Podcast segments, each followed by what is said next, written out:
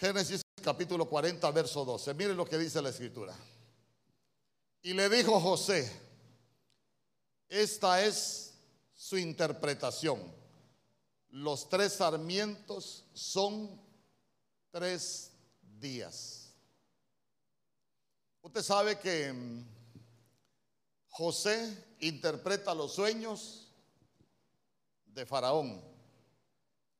Y se recuerda usted que solo esto solo es un paréntesis que le voy a dar yo para que vea que, que si estamos en los tiempos finales, porque se recuerda que en uno de los sueños de Faraón las vacas gordas se comían, perdón, las vacas flacas se comían a las vacas gordas, entonces eran vacas comiendo vacas.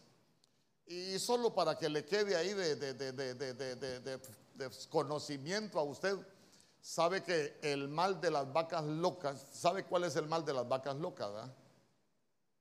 El mal de las vacas locas fue el resultado de que a las vacas les estaban dando a comer vaca. El concentrado para los animales, para las vacas, lo empezaron a producir del cuero, de los huesos, de todos los desechos de la vaca. Entonces eso provocó una enfermedad que se conoce como el mal de las vacas, de las vacas locas. Entonces, mire usted, vacas comiendo vacas. Cuando uno, si la vaca come zacate. Pero, pero mire usted cómo la escritura se va cumpliendo. Ese es, cierra el paréntesis. Sigamos. Entonces, entonces como, como, como José, José, que es Yeshua, y Yeshua en español es Jesús. Vemos nosotros que él empieza a interpretar sueños, ahí está interpretando el sueño del copero. ¿Se recuerda cuál era el sueño del copero? ¿Qué había soñado el copero? No tenga, no, tenga, no tenga pena, ayúdeme. ¿Mm? El copero había soñado que en tres días él iba a ser llamado por quién? Por Faraón y iba a estar ahí en la mesa sirviendo el vino. Y te recuerda que también el sueño del panadero, pero vamos por partes. Entonces, mire, como, como el, sueño del, del, copero incluía tres días, viene nuestro Señor Jesús y le dice, bueno, te voy a interpretar tu sueño. Los tres sarmientos son tres días. Día conmigo, tres días. Y mire, al cabo de tres días quitará Faraón tu cabeza de sobre ti. Ya ese es el sueño del panadero. ¿Qué iba a pasar con el copero? Con el copero a los tres días lo iban a restituir en su puesto. Entonces vea usted que el copero lo que se encargaba era de servir el vino. Pero el vino para nosotros en la mesa del Señor también representa la sangre. Pero el panadero era el que iba a morir. Entonces, ¿qué representa el pan? El pan lo que representa es el cuerpo de Cristo. El del vino no podía morir. ¿Por qué? Porque el vino representa la sangre y la Biblia dice que la sangre, que la vida está en la sangre. La vida de la carne está en la sangre. Entonces, mire qué hermoso. El, el copero divino, en esos tres días, aunque muchos pensaban que estaba muerto, tenía que volver a la vida. ¿Por qué? Porque eso es lo que nos enseña es que por medio de ese, de esa, de esa, de volver, porque estaba condenado a muerte, pero, pero tenía que volver a la vida. ¿Por qué? Porque de esa manera nos iba a impartir vida a nosotros. Por eso, mire, el copero divino se llama Cristo Jesús, nuestro Señor. Por eso Él dijo, yo he venido para que tengan vida. ¿Por qué? Porque Él es el Dios de la vida. Entonces vámonos al cuerpo. El cuerpo sí tenía que ser molido por nuestros pecados, tenía que ser molido, hermano, por nuestras culpas. El cuerpo, el cuerpo sí tenía que, que morir, por eso vea usted que ahí nosotros vamos entendiendo que cuando estaba hablando de los sueños del copero y del panadero, nuestro Señor Jesús nos estaba hablando en primer lugar de la resurrección y en segundo lugar nos estaba hablando de la mesa del Señor. Amén. Porque nosotros a la mesa, escuche bien, a la mesa venimos a despojarnos de toda culpa, porque Él llevó toda culpa en el cuerpo. Y cuando venimos a la mesa, venimos por nuestra porción de vida. ¿Por qué? Porque venimos a tomar de su sangre. Por eso Él dijo, hagan memoria, la sangre, el vino representa mi sangre y el pan representa su cuerpo. Entonces hoy a eso venimos, venimos nosotros.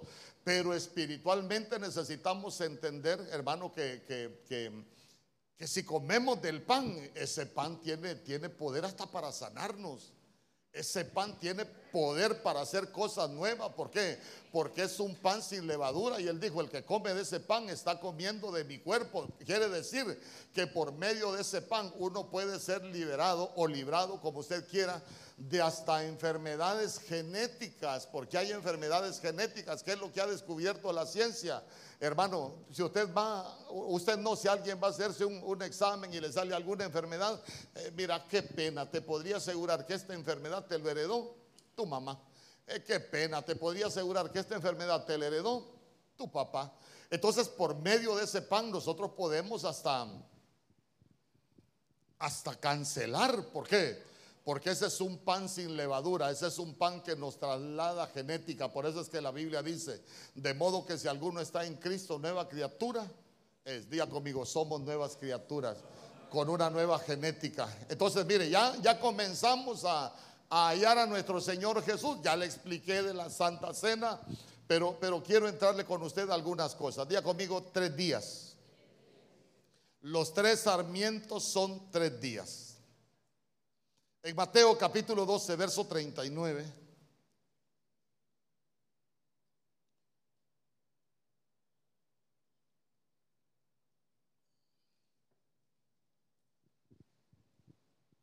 Hay otra, hay otra profecía.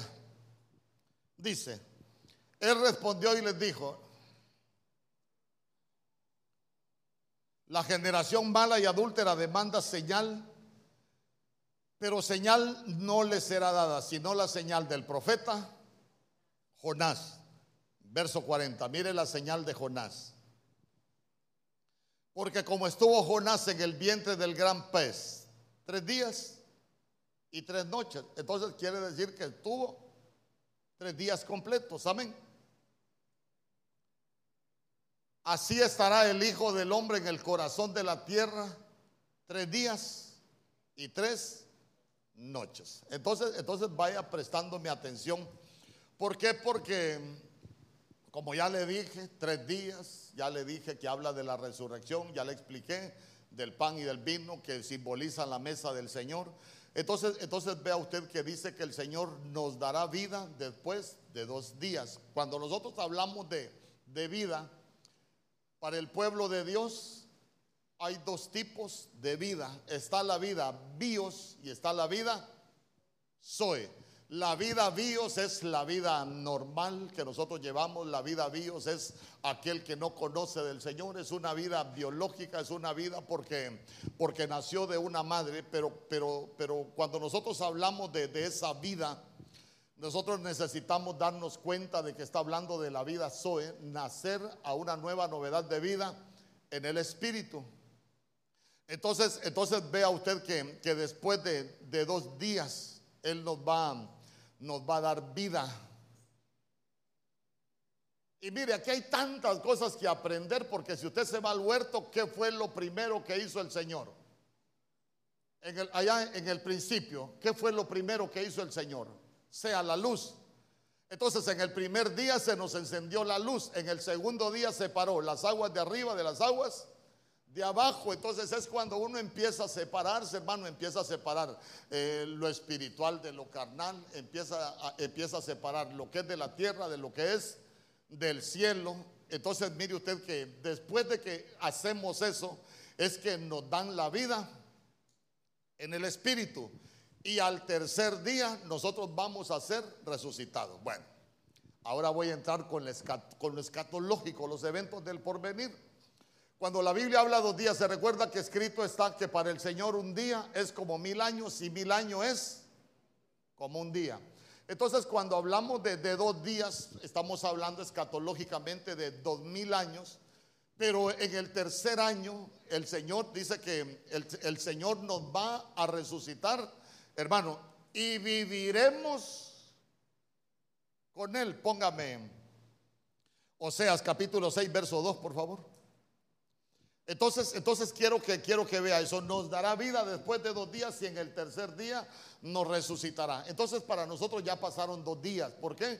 Porque ya pasamos del año 2000. Estamos viviendo todo lo que conlleva el año 3000.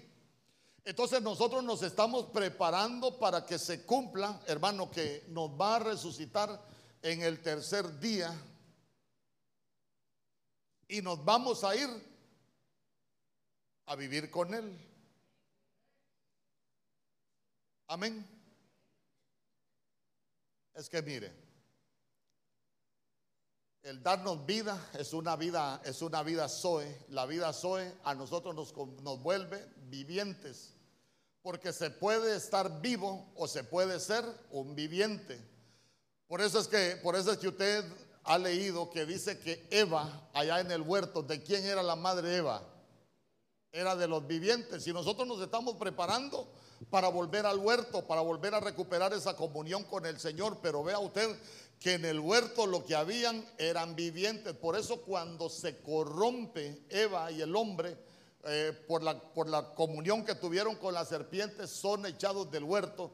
Y usted se va a dar cuenta que la entrada al huerto fue cerrada para que nadie saliese y para que nadie pudiese entrar. Entonces nosotros nos estamos preparando para volver a entrar al huerto. Por eso es que Primera de Tesalonicenses capítulo 4 dice que, cuando el Señor venga con, con, su trompeta de Dios, con su voz de arcángel, dice, los muertos en Cristo resucitarán primero y nosotros los que hayamos quedado, que estemos vivos en el original, no dicen los que estemos vivos, ¿por qué? Porque no está hablando de la vida bios, sino que está hablando de la vida Zoe. En el original dice, y nosotros los vivientes seremos arrebatados juntamente con ellos en las nubes y así vamos a estar con el Señor por siempre. Entonces aquí nosotros nos estamos preparando para recuperar la estatura de viviente, no solo vivos. ¿Por qué? Porque el vivo vive en pecado, el vivo no se consagra, el vivo hermano no quiere apartarse del mundo, pero el viviente sí empieza a buscar esa comunión con Dios. ¿Por qué? Porque sabe que se está preparando para cuando el Señor venga poder estar con él. Dice amén conmigo.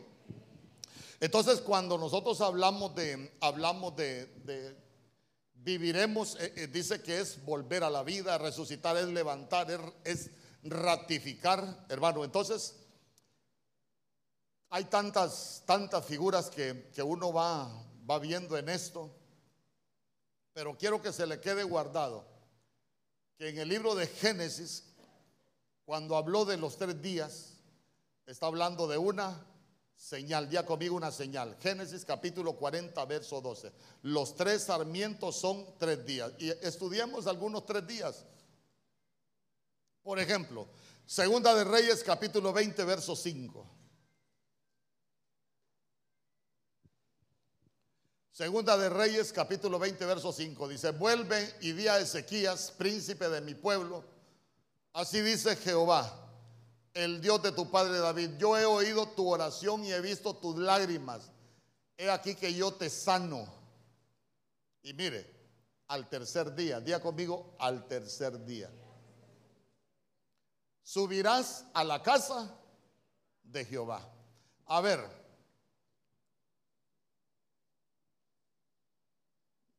nos va, después de dos años, ¿qué va a hacer el Señor? a resucitar para que podamos estar con Él. Ahora mire usted la señal de los tres días en Ezequías. ¿Qué decreto había sobre la vida de Ezequías? Había un decreto de muerte. Ordena tu casa. La casa es esta porque es la morada del Espíritu Santo. Y el Señor dice, el que destruye la casa del Espíritu Santo, el Señor dice que lo va a destruir a él. Entonces, mire, eh, uno lo puede enseñar, claro, claro que, que es válido enseñarlo, que hay que ordenar nuestra casa. Son 70 ángulos por lo menos, por lo que yo te puedo interpretar un verso, ahora le voy a compartir otro. Le dicen a él, arregla tu casa, porque si no arreglas tu casa, te vas a morir. Entonces, mire qué interesante que él va, hermano, él llora, se presenta delante del Señor y le dice, mira cómo te he servido, era servidor, pero tenía desordenada su casa. Entonces, entonces, quiero que se vaya al final conmigo. He aquí, yo te sano. Al tercer día subirás a la casa. Entonces a nosotros nos están sanando. ¿Para qué? para que al tercer día nosotros podamos subir con el Señor. Y el tercer día es cuando el Señor va a venir por la iglesia. Nosotros estamos esperando el cumplimiento del tercer día. ¿Me explico? No le, voy a, no le contesto preguntas porque vamos a administrar la mesa del Señor. Entonces, entonces mire, ¿cuántos años de vida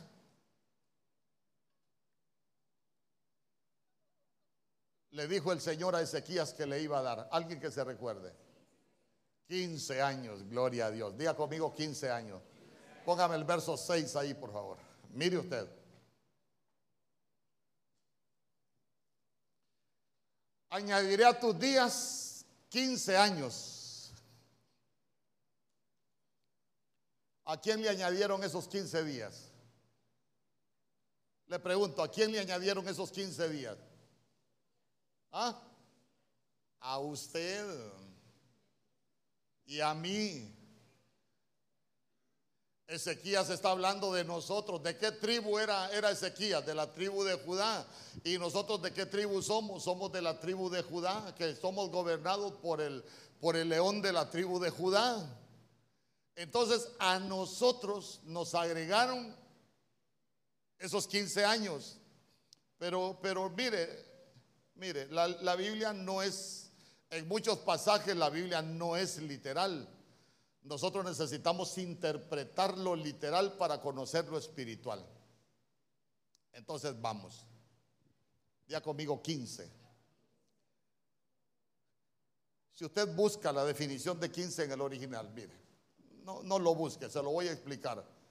15 es un 5 más 5 y cinco es número de gracia. ¿Por qué cinco es número de gracia? Porque hay pecado, hay maldición, pero también hay antiguo pacto, nuevo pacto y hay salvación. Y nosotros somos salvos por gracia. Amén. Entonces, mire, 5 más 5 más 5, porque nosotros somos seres tripartitos, somos un espíritu que habita en un cuerpo y que se expresa por el alma. Entonces, para nosotros es, por eso es que la Biblia dice, y todo vuestro ser sea guardado irreprensible para la venida del Cristo. ¿Por qué? Porque nosotros necesitamos de la gracia de Dios en el espíritu, en el alma y en el cuerpo. Y, alguien me podría decir, ¿por qué necesitamos de la gracia de Dios en el espíritu? En nuestro espíritu. O para nuestro espíritu. Porque se recuerda usted que en, el libro de, de, Salmos capítulo 32 la Biblia habla de tres niveles de pecado. Transgresión que es con la carne, pecado que es con el alma y la iniquidad que es en el espíritu. Entonces, entonces, mire, hay pecados que manchan el espíritu. Por eso es que nosotros también necesitamos la gracia en el espíritu. Pero ya se dio cuenta que son, que son tres cinco. ¿Y tres? ¿qué, qué, qué significa el número tres? Tres es el primer número perfecto de Dios. ¿Por qué? Porque es el número de la Trinidad, Padre, Hijo, Espíritu Santo. Entonces cuando nos, ahora, ahora vamos. Entonces, ¿qué es hablar de esos 15 años?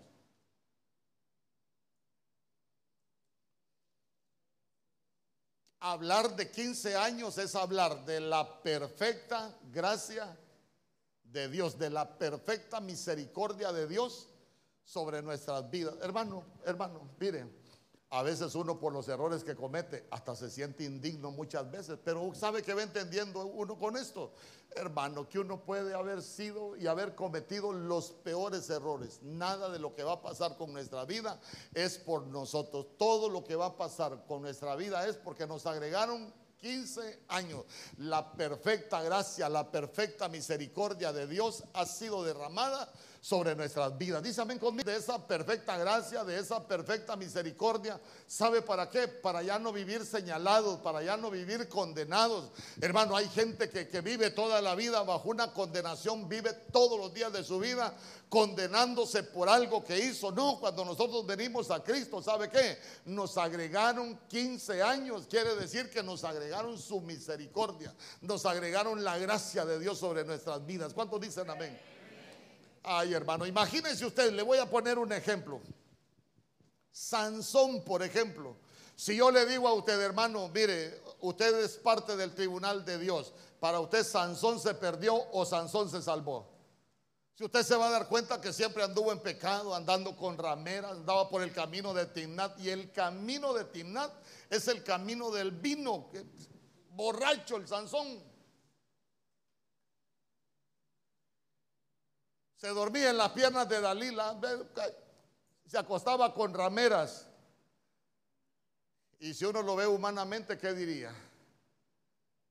Terminó rapado, estaba rapado allá en el molino, dando vueltas, no avanzaba. Siempre estaba en el mismo lugar cometiendo los mismos errores sin visión porque le sacaron los ojos. ¿Sabe qué? Sirviendo de payaso porque se reían de él. Así como se ríen de muchos cristianos como andamos haciendo el ridículo pecando afuera, que servimos de payasos para el mundo. Usted no, porque usted es otra cosa. Pero imagínese usted, le empezaba a crecer la cabellera cuando derribó el, templo de los filisteos. Y, y, sabe qué es lo más tremendo, si usted lo ve cómo murió, ¿quién diría que Sansón se salvó? Yo le aseguro que humanamente nadie diría que se salvó. ¿Y sabe cuál es el gran problema? En los héroes de la fe. ¿Y por qué aparecen los héroes de la fe? Después de haber vivido una vida tan desordenada, porque no es por nosotros, es por el que nos salvó. Amén. Por eso, mire, tu gracia, oh Dios, me alcanzó. Tu gracia, oh Dios, me restauró. Tu gracia, oh Dios, me perdonó por tu gracia, por su gracia, por su misericordia. Nosotros hoy podemos estar en este lugar. Dice amén conmigo. Dale una ofrenda de palmas al rey.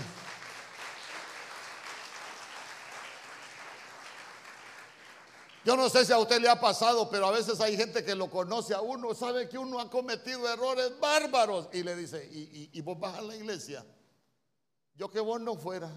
Usted ya sabe qué contestarle. No, es que ya me di cuenta que que no es por mí, es porque su gracia, su favor, su misericordia me alcanzó. Amén. Entonces, entonces mire, la plenitud de la gracia nos alcanzó. En Hechos capítulo 27, verso 28.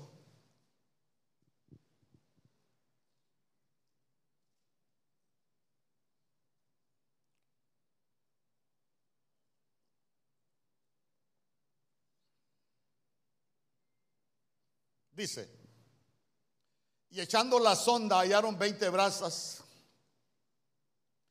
Y pasando un poco más adelante, volviendo a echar la sonda, hallaron 15 brazas. Día conmigo 15 brazas.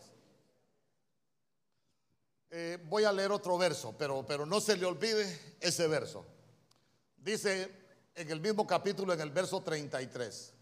Cuando empezó a amanecer, Pablo exhortaba a todos que comiesen diciendo, este es el decimocuarto día. Día conmigo el decimocuarto día. El decimocuarto día que veláis y permanecéis en ayunas sin comer nada. Entonces, entonces mire. Usted sabe que ahí iban navegando en la barca, se levantó una tempestad y ellos andaban buscando ahí donde guarecerse del ataque de, la tempestad. Y se recuerda que él iba navegando ahí buscando eh, la nave por donde llevarla para que no los afectara la tempestad. La tempestad es, los vientos son eh, los errores que nosotros cometemos, las cosas que se nos vienen encima. ¿Sabe qué? Y ellos, ellos empezaron a hacer tantas cosas, empezaron a ayunar, empezaron a tirar las cargas, pero de pronto ellos buscaban dónde anclar el barco. Diga conmigo, ¿dónde anclar el barco? Porque se estaba hundiendo. Entonces, mire qué bonito porque echaron la sonda. A ver, vamos a sondear dónde puedo echar mi ancla. Y mire qué bonito porque dice, tiran la sonda ¿Y cuántas brasas hallaron? 20. Póngame el verso anterior. Quiero llevarlo por partes. 27, 28.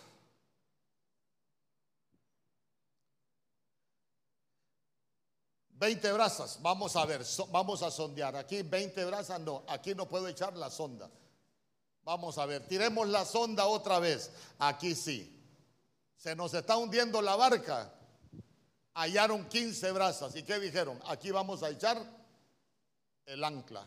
¿Sabe qué? Anclemos nuestra vida a la misericordia de Dios. Hermanos, nosotros no podemos vivir juzgándonos, no podemos vivir condenándonos, no podemos permitir que nadie nos siga señalando. Hermanos, si nosotros sabe dónde anclamos nuestra barca, ahí, ahí, donde estaban las 15, donde estaban las 15 brasas, donde anclamos nuestra barca, donde estaba el Señor de toda misericordia. Dice, ven conmigo. Entonces, entonces mire, porque después dice en el decimocuarto día, quiere decir que habían pasado 13 días. Usted sabe que 13 ya hemos hablado de rebelión, eh, pero 13 también es, es agobio, 13 también es prueba. Entonces mire qué bonito, porque donde hallaron el ancla para su vida? En la perfecta misericordia de Dios. Cuando sintamos que no podemos, anclémonos allá a la misericordia de Dios. Cuando vengan cosas difíciles a nuestra vida, anclémonos allá en la misericordia de Dios. Hermano, cuando hayan situaciones que se nos vayan de la mano, porque ellos no podían controlar la barca, ya no tenían el control. ¿Sabe qué? Cuando no tengamos el control de algo, ahí anclémonos en la perfecta misericordia de Dios. Ven conmigo. Echemos nosotros, porque le voy a enseñar otras cosas después. Esther capítulo 3, verso 12.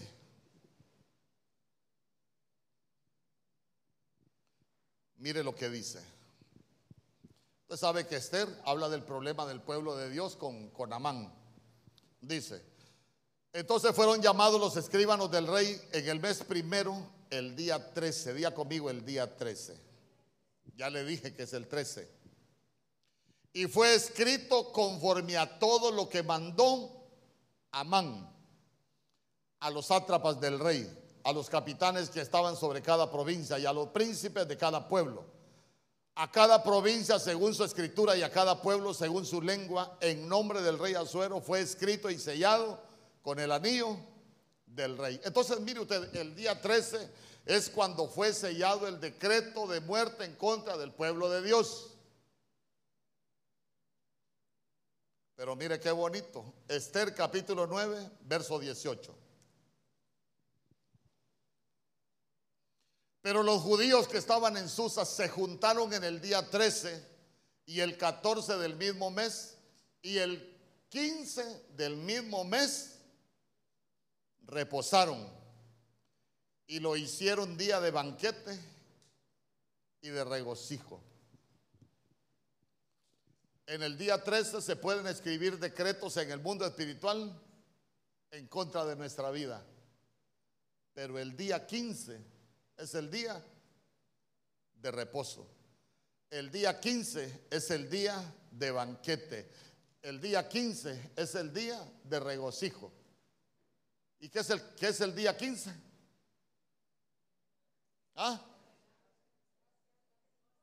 La perfecta misericordia, la perfecta gracia de Dios sobre nuestras vidas. Entonces, mire, Pueden haber decretos de muertes escritos el día 13, pero cuando llegamos al día 15 es el día de nuestro reposo, porque nosotros reposamos en Cristo Jesús, nuestro Señor. ¿Sabe qué? El día 15 es el día de nuestro reposo, es el día de fiesta para nosotros.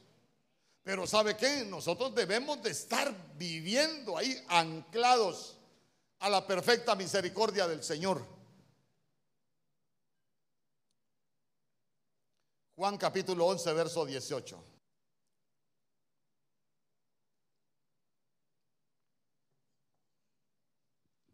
Betania estaba cerca de Jerusalén, como a 15 estadios. ¿Qué pasó en Juan capítulo 11? ¿Qué narra Juan capítulo 11? ¿Ah?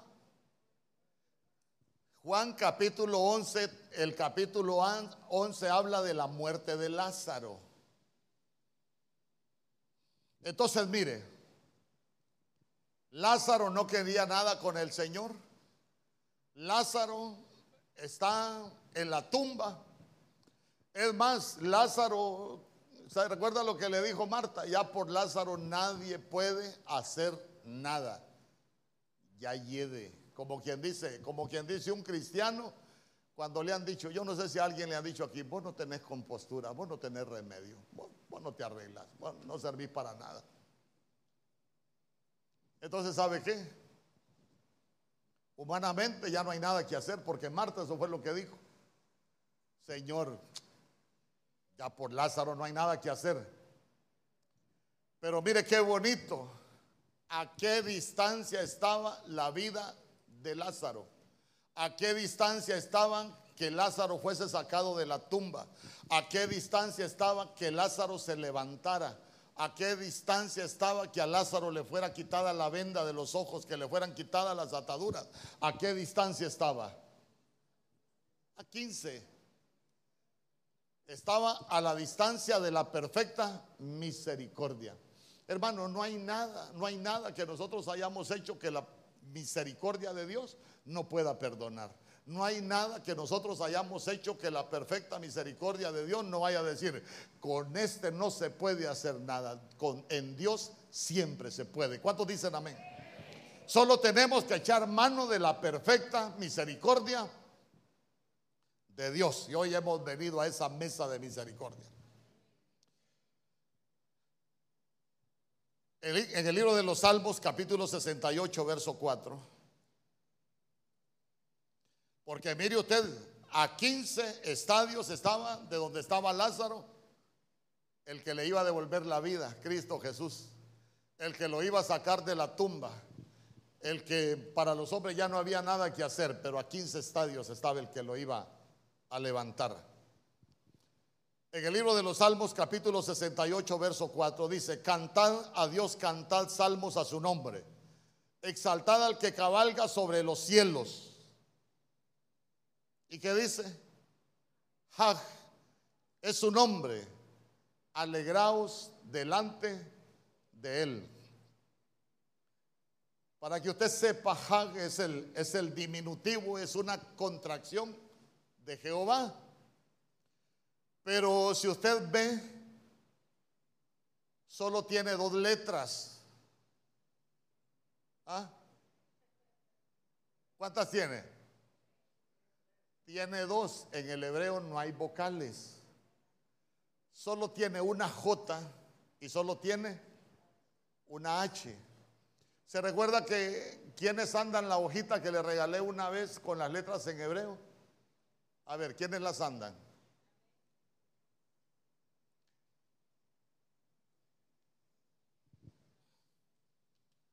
¿Quiénes no la andan? Y porque la votaron. ¿Ah? Mire, yo. Ahí péguense.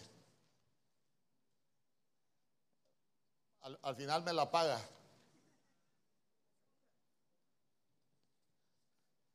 A los que a Leti no les voy a dar, yo bien me acuerdo a quienes les digo.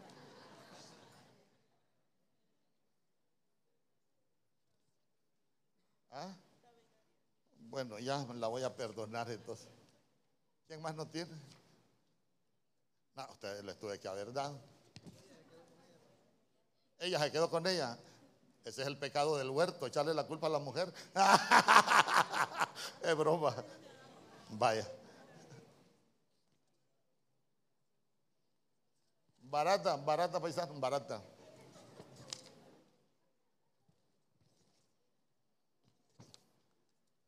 Mire, como hoy, hoy venimos a... ¿Quieren una ustedes? Ahí para que vean lo que voy a explicar.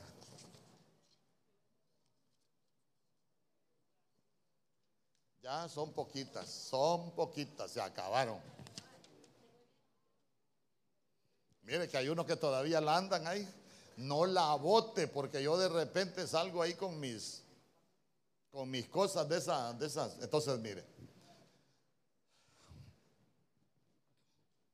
Ahí se va a dar cuenta usted de algunos pasajes que habla la Biblia. Entonces, mire, póngame ahí la, la H3050.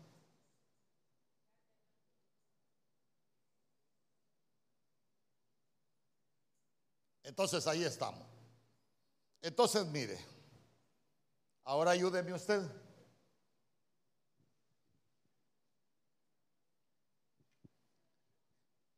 Si tenemos una, una J y una, una H en Hag, estos son los dos símbolos en el hebreo. Esta es una yod, lo que se conoce como una yod. Busque la yod ahí.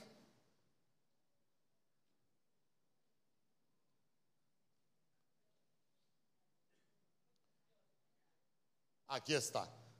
Si tenemos una yod, ¿cuál es el valor numérico?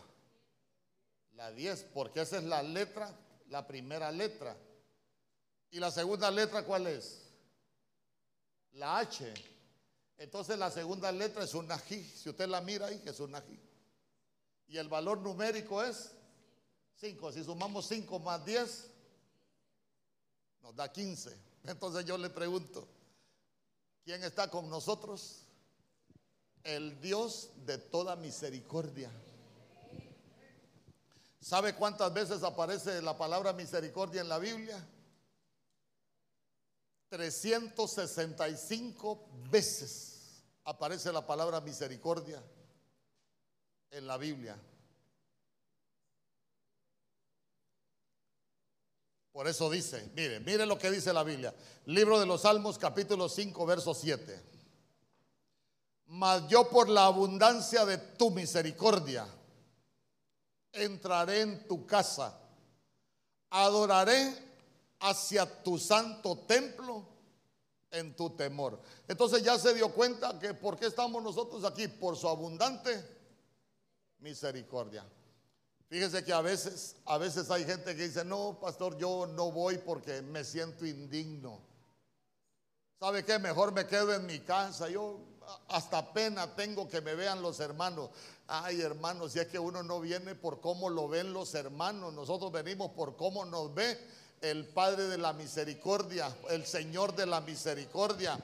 Entonces, mire que, ¿sabe qué? Esta es la casa donde hay abundante misericordia. Esta es la casa en que nosotros entramos a adorar. Se recuerda aquella mujer cuando estaba nuestro Señor Jesús en la casa de, Simón el fariseo. Si este fuera profeta, sabría quién es esa mujer que le está tocando. Era una ramera, había sido ramera. Y le importó al Señor, ay hombre, ¿sabes qué? Simón fariseo, solo te voy a decir una cosa. Al que más se le perdona, más ama. ¿A vos cómo te sentís? Que te he perdonado poco, mi amás poco. Pero esta que vos decís que eres esa cosa, mira cómo se siente perdonada, por eso me ama. ¿Cuántos dicen amén? Libro de los Salmos, capítulo 52, verso 1.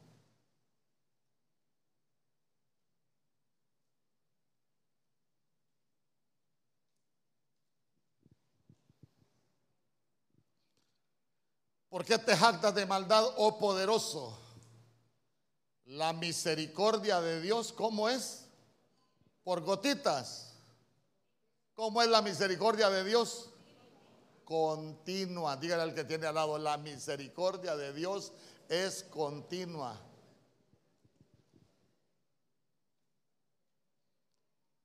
Yo ahorita solo le voy alecando. Libro de los Salmos 143, verso 8.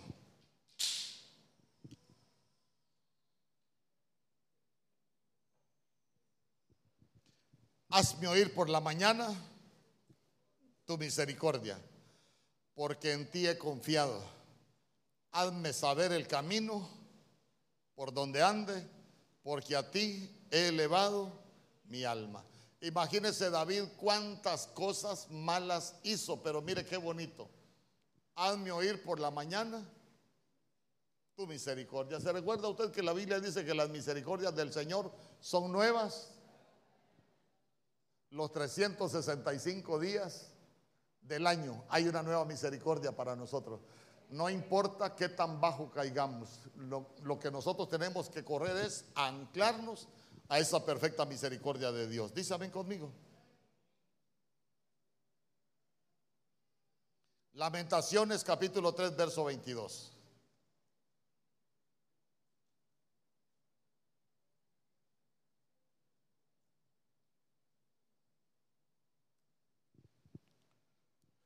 Dice, por la misericordia de Jehová no hemos sido consumidos, porque nunca decayeron sus misericordias.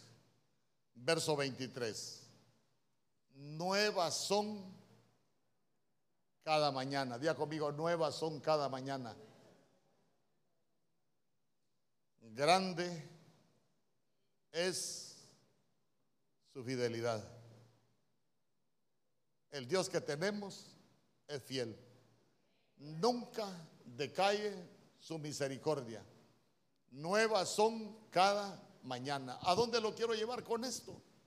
Hermano, que nosotros necesitamos aprender a dónde correr. Hay pastores que viera con, viera con, lo, que, con lo que me pasó, llamé a, a, todo Choluteca para que me apoye, llamé a todo Choluteca. No, mejor corramos al ancla. Amén. A veces, a veces corremos más a los hombres, no, corramos al Señor. Hermano, si uno sabe lo que ha hecho, mire, corramos al Señor, decirle, tú eres, tú eres mi ancla. Así como cuando la nave de, de allá donde llevaban a Pablo, los vientos eran contrarios, se convirtió en un euroclidón, la tormenta era bárbara sobre su vida. Pero cuando anclaron su barca ahí, en los 15 brazos, se salvaron de la tempestad.